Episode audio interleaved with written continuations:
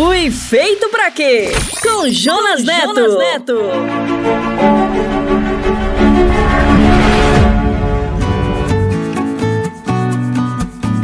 Olá! Você está conectado no Fui Feito Pra Quê? Eu sou o Jonas, muito obrigado por estar conosco. Este é o sexto episódio da série Fui Feito Pra Quê? E o tema de hoje é a jornada da desintoxicação. Em algum momento da sua vida, Deus o colocará no deserto. E talvez isso esteja acontecendo com você agora. Mas por que Deus nos leva para o deserto? Calma aí, vamos descobrir isso juntos daqui a pouco.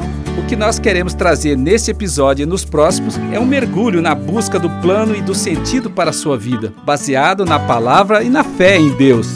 Temos recebido muitos comentários e queremos agradecer por sua audiência. Continue comentando e enviando suas dúvidas. Queremos saber o que você está achando do Fui Feito para Quê. E para começar, gostaria de chamar o nosso parceiro, o pastor Paulo Matos, e hoje ele irá responder a pergunta: o que é fantasia e o que é realidade? Responde aí, Pastor Paulo. Pergunte para o pastor, com Paulo Matos.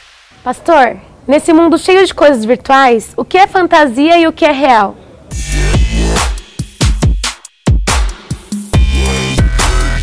A vida não é fantasia.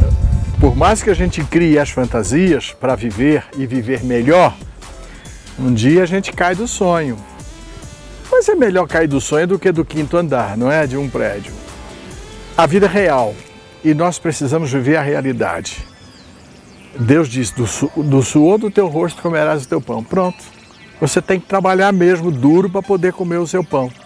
Então, você precisa viver a real. Então, na, na vida, para enfrentar a vida real, você precisa de trabalho, você precisa de qualificação, você precisa de estudos, você precisa de um vestibular para poder adentrar a uma faculdade, junto à academia, se preparar para competir. Nós estamos 7 bilhões e meio, quase a 8 bilhões chegamos. E você tem 7 bilhões 900 e tal de concorrente. Então não é fácil viver a realidade. Quando você fica desempregado, às vezes por um lapso seu, por problema da empresa, você entra num parafuso. O que, que eu vou fazer para pagar as minhas contas? E a coisa mais segura que a gente tem hoje são as contas de celular, de internet, comida, transporte. Então você percebe, a vida é real.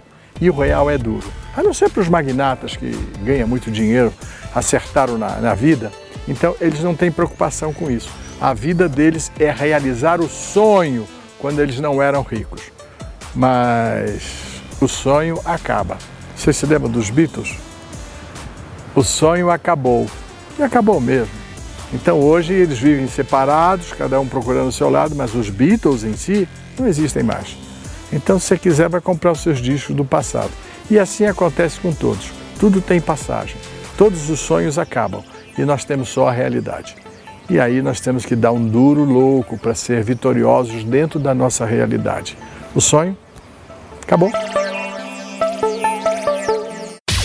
Fui feito para quê?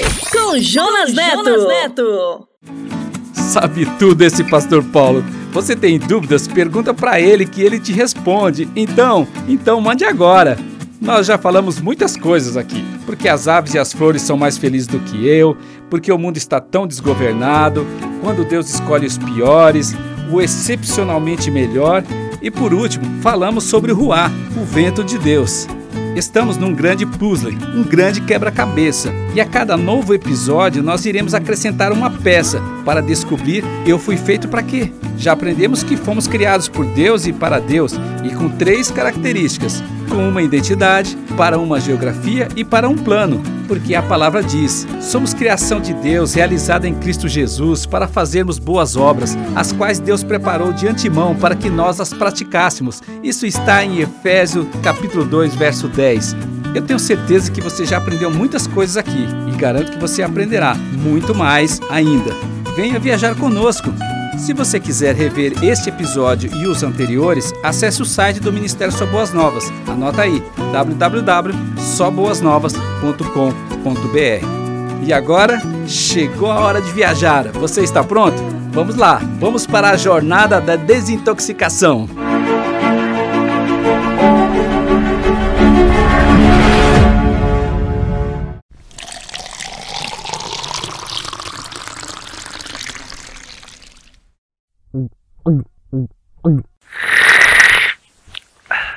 Não é muito difícil gostar de uma refrescante água de coco. E quando você está sedento, cansado, sob um sol escaldante, é que o valor de um copo de água de coco se torna algo muito, muito valoroso.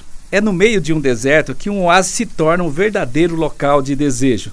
Na minha e na sua vida existirão momentos em lugares agradáveis, refrescantes, cercados de elementos naturais, lindos e da companhia de pessoas adoráveis, mas também existirão momentos de sede, alguns de solidão, momentos no deserto. E a pergunta é: por que Deus nos manda para o deserto?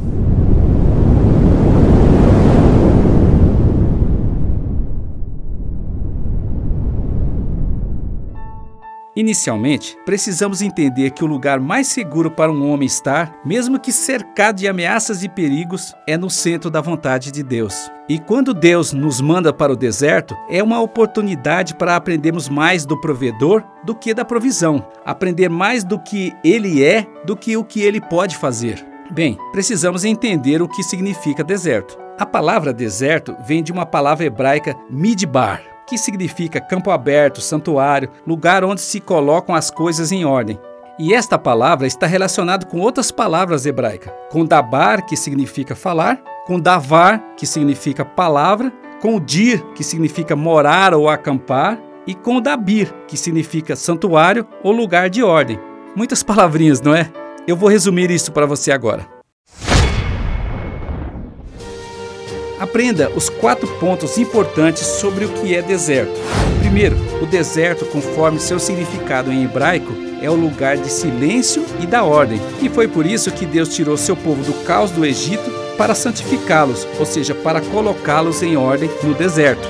Veja o que está escrito em Deuteronômio, capítulo 8. Assim diz o Senhor: Eu te coloquei no deserto para saber o que existia em seu coração.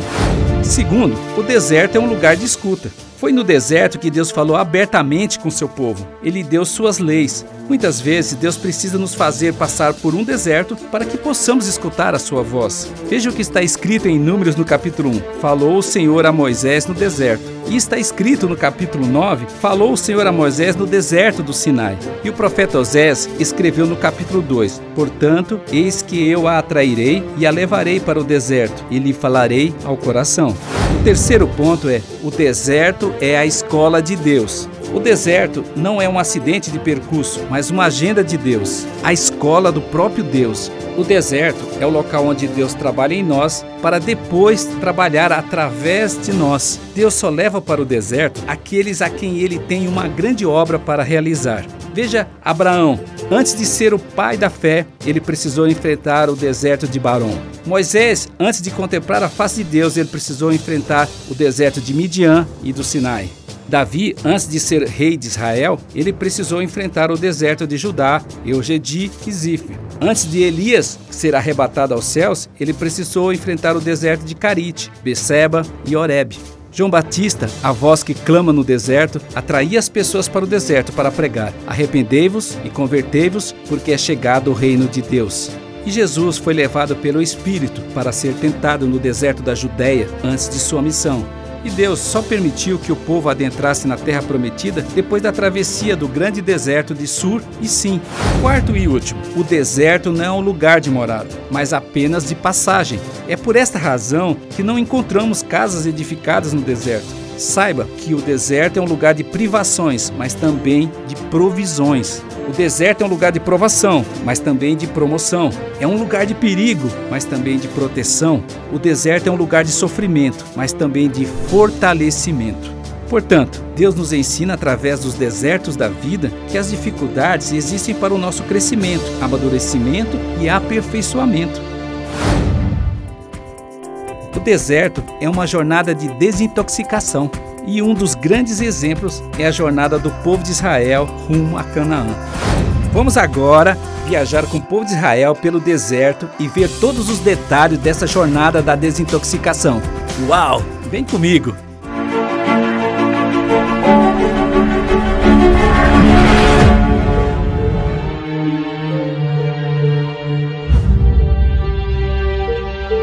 Existia uma profecia sobre sua escravidão, proferida pelo Senhor cerca de 700 anos antes e foi dada a Abraão. Saiba que os seus descendentes serão estrangeiros numa terra que não lhes pertencerá, onde também serão escravizados e oprimidos por 400 anos. Mas eu castigarei a nação a quem servirão como escravos, e depois de tudo sairão com muitos bens. Isso está no capítulo 15 de Gênesis. O povo de Israel estava indo do Egito para Canaã, mas precisavam passar por um processo de transição o deserto. Os processos de transição são muito importantes para a nossa vida e o apóstolo Paulo viveu isto e escreveu: Irmãos, não penso que eu mesmo já o tenha alcançado, mas uma coisa eu faço: esquecendo-me das coisas que ficaram para trás e avançando para as que estão adiante, prossigo para o alvo, a fim de ganhar o prêmio do chamado celestial de Deus em Cristo Jesus. E isso está em Filipenses, no capítulo 3. Depois de 400 anos na escravidão, eles haviam sido alterados pelo Egito e precisavam remover as coisas que o alteraram. O problema era que esse processo de transição envolvia exigências. No entanto, eles estavam saindo do Egito e queriam levar o Egito junto com eles, apesar das instruções do Senhor. Durante sete dias, como pão sem fermento. No primeiro dia, tirem de casa o fermento, porque quem comer qualquer coisa fermentada do primeiro ao sétimo dia será eliminado de Israel. Não comam nada fermentado, onde quer que morarem, como apenas pão sem fermento. Isso está no capítulo 12 de Êxodo. Observe, o remover do fermento significava acabar com suas alianças ruins e equivocadas, com suas dívidas emocionais para restabelecer sua identidade de povo de Deus, para prosseguir para o alvo, para buscar o amanhã, onde o Senhor está. Veja isso: o Senhor, conforme sua promessa, não os deixou sair de mãos vazias. Os israelitas obedeceram a ordem de Moisés e pediram aos egípcios objetos de prata e de ouro, bem como roupas. O Senhor concedeu ao povo uma disposição favorável da parte dos egípcios, de modo que eles davam o que pediam. Assim eles despojaram os egípcios. Infelizmente, eles não entenderam o significado da libertação. Levaram as coisas e o dono das coisas também. Está escrito no capítulo 12 de Êxodo: Grande multidão de estrangeiros de todo tipo seguiu com eles, além de grandes rebanhos, tanto de bois como de ovelhas e cabras. Essa mistura de gente era como ir para a desintoxicação e levar as drogas. E o primeiro sintoma foram as murmurações. E o povo começou a reclamar a Moisés, dizendo: Que beberemos? Está lá no capítulo 15 de Êxodo. As murmurações começaram pela influência daqueles que foram por mistura. O Senhor estabeleceu estatutos e ordenanças. Se vocês derem atenção ao Senhor, ao seu Deus, e fizerem o que ele aprova, se derem ouvido aos seus mandamentos e obedecerem a todos os seus decretos, não trarei sobre vocês nenhuma das doenças que eu trouxe sobre os egípcios, pois eu sou o Deus, sou o Senhor que os cura. Êxodo capítulo 15. O processo de desintoxicação exigia que ouvissem a sua voz, a voz do Senhor, mas seus ouvidos estavam obstruídos pelas coisas que eles resistiam em deixar. E como Paulo escreveu: Portanto, se eu não entender o significado do que alguém está falando, serei estrangeiro para quem fala, e ele estrangeiro para mim. Está em 1 Coríntios capítulo 14. Então, Deus se tornou um estrangeiro para eles e continuavam a murmurar e murmurar. Quem dera a mão do Senhor nos tivesse matado no Egito. Lá nós estávamos sentados ao lado das panelas de carne e comíamos pão à vontade. Mas vocês nos trouxeram a esse deserto para fazer morrer de fome toda essa multidão. Capítulo 16 de Êxodo. Agora, como puderam usar esses argumentos se eram escravos? Como puderam ter saudades do Egito e negar o plano do Senhor para suas vidas? Ou será que a mistura de gente estava influenciando eles? Eles rejeitaram também a provisão através do maná e deixaram de aprender o que significava a dependência do Senhor. Eles recusavam aprender a compartilhar porque suas mentes estavam voltadas ao acumular.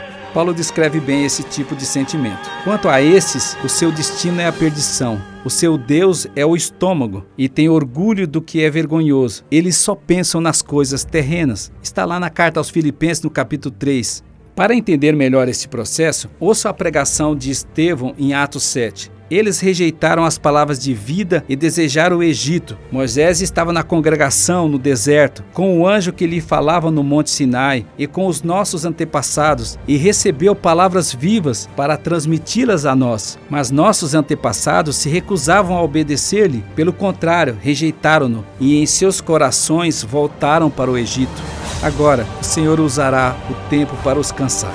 O povo, ao ver que Moisés demorava a descer do monte, juntou-se ao redor de Arão e lhe disse: Venha, faça para nós deuses que nos conduzam, pois a esse Moisés, o homem que nos tirou do Egito, nós não sabemos o que lhe aconteceu. Isto está no capítulo 32 de Êxodo. É, é a idolatria vindo da mistura de gente que aparece aqui. Eles são levados a construir coisas para outros deuses.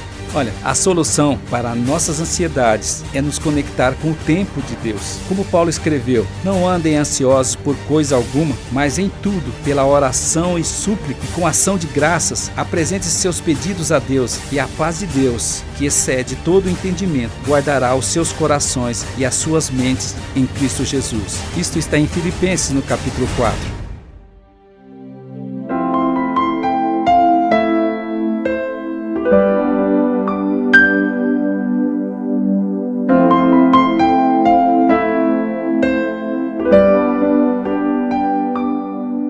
Nossa vida envolve o plano de Deus e os processos que Ele estabelecerá para nosso crescimento, amadurecimento e aperfeiçoamento. Em algum momento da sua vida, Deus o colocará no deserto para ouvir a sua voz e aprender. Existem pelo menos cinco lições que podemos aprender no deserto. A primeira delas é: dependa de Deus. A verdade é que toda a nossa vida depende de Deus. No deserto, as coisas em que confiamos falham e teremos que depender de Deus. Então, veremos como Deus é poderoso e descobriremos que Ele está no controle de tudo. E quanto mais dependermos de Deus, mais forte ficamos. No deserto, não há comida nem água, nem sombra nem abrigo. O deserto é deserto. Para o povo de Israel, ele providenciou o maná maná e a água onde não havia nada. A segunda lição é: descubra o que é essencial. Quando nós passamos por uma fase que parece um deserto, descobrimos que muitas das coisas que achamos essenciais são desnecessárias. Vivendo com muito ou com pouco, o que realmente é essencial é seguir Jesus. João Batista vivia e pregava no deserto. Sua vida era muito simples, sem comodidades como roupas bonitas ou comida variada, mas ele não precisava dessas coisas. Sua missão era mais importante. O essencial era ter comunhão com Deus. A terceira lição: vença a tentação. No deserto, somos confrontados com a realidade do pecado. Temos que escolher sucumbir ao pecado ou dedicar a vida a Deus. Quando encontramos essa força em Deus, saímos do deserto muito mais preparados para tudo o que a nossa vida tem pela frente. Antes de começar seu ministério, Jesus foi levado pelo Espírito para o deserto, onde foi tentado pelo diabo. Ele enfrentou todo tipo de tentação, mas não pecou. Usou a palavra de Deus para vencer o diabo. Depois que venceu a tentação do deserto, Jesus teve um ministério cheio de poder. Quarta lição: como resolver os problemas. Deus nos leva para o deserto para nos restaurar. O sofrimento do deserto é um lugar onde podemos nos encontrar a sós com Deus e ouvir melhor a sua voz nos consolando. Ele nos ajuda a confrontar nossos problemas e a consertar o que está errado em nossa vida. Se deixarmos Deus agir, sairemos restaurados, mais fortes e prontos para novos desafios. Quando ele Elias foi para o deserto, ele não estava bem. Ele tinha realizado milagres incríveis diante de todo o povo de Israel, mas em vez de ver um grande reavivamento, ele foi ameaçado de morte. No deserto, ele até pediu para morrer, mas Deus o levou para um monte, falou com ele e restaurou Elias. Quando saiu do deserto, Elias tinha uma nova visão. Ele estava pronto para continuar sua missão como profeta. E a quinta e última lição é: tenha esperança. A verdadeira esperança não morre no deserto. Quando vem dificuldades, aprendemos a confiar em Deus lembramos de todas as coisas que ele já fez no passado. Nos 40 anos que o povo de Israel vagou no deserto, houve um homem que não perdeu sua esperança em Deus. Ele foi Josué. Ele se manteve fiel a Deus durante todo o tempo no deserto e não desistiu, e por isso ele liderou o povo na conquista da terra prometida.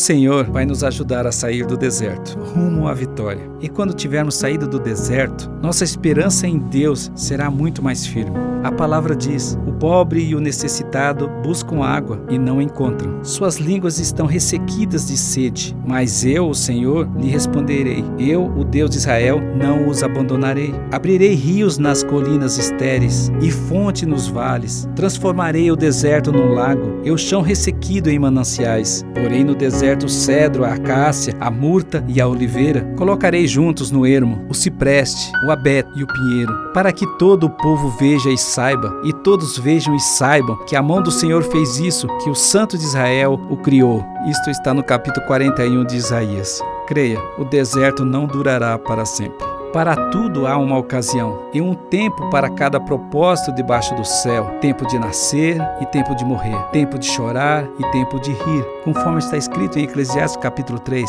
Há o tempo do deserto e há o tempo de Canaã.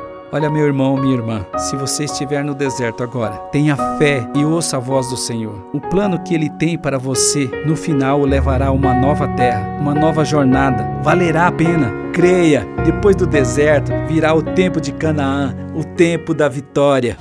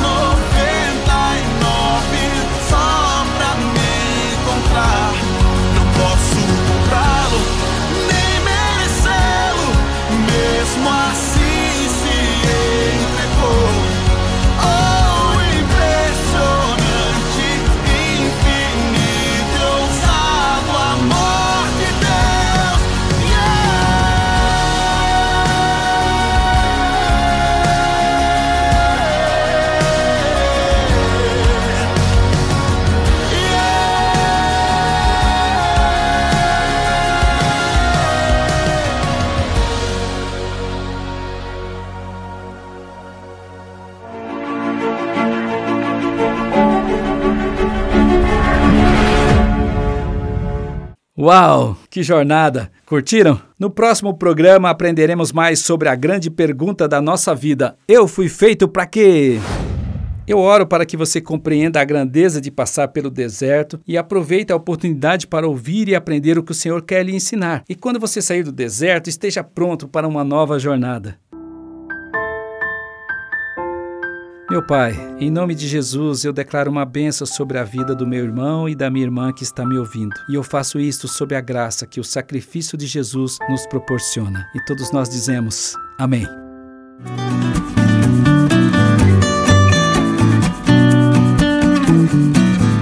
Se você quiser acessar este conteúdo e os anteriores, é fácil. Acesse o site do Ministério Só Boas Novas. Anota aí www.soboasnovas.com.br.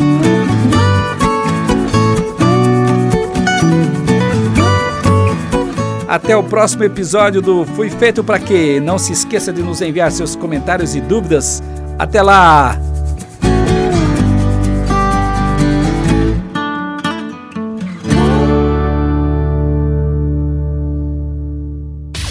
Fui feito para quê? Com Jonas, Com Neto. Jonas Neto.